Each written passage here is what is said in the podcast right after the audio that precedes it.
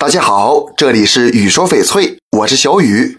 相比黄金、白金，玉石更加低调有品位。这几年翡翠也是越来越流行，一般人都是去实体店买。实体店呢，虽然在售后和购物体验上有优势，但是也有一些问题：样式太少，价格不透明，差价太大。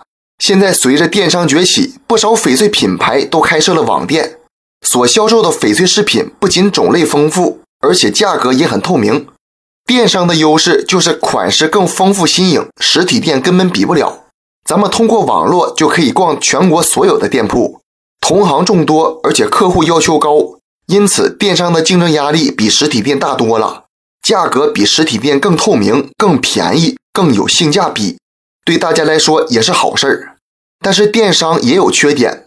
有些不良店家为了和同行竞争，会拍好的翡翠照片给客户看，之后发货也不是拍的翡翠，很多人收到才发现，要么跟图片差距很大，要么就是假货，产品质量把关很难。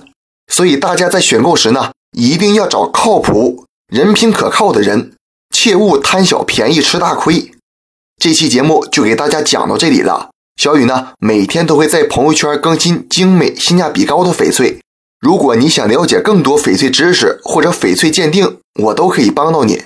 通过主页就可以找到我，点关注不迷路。那咱们就下一期再见了。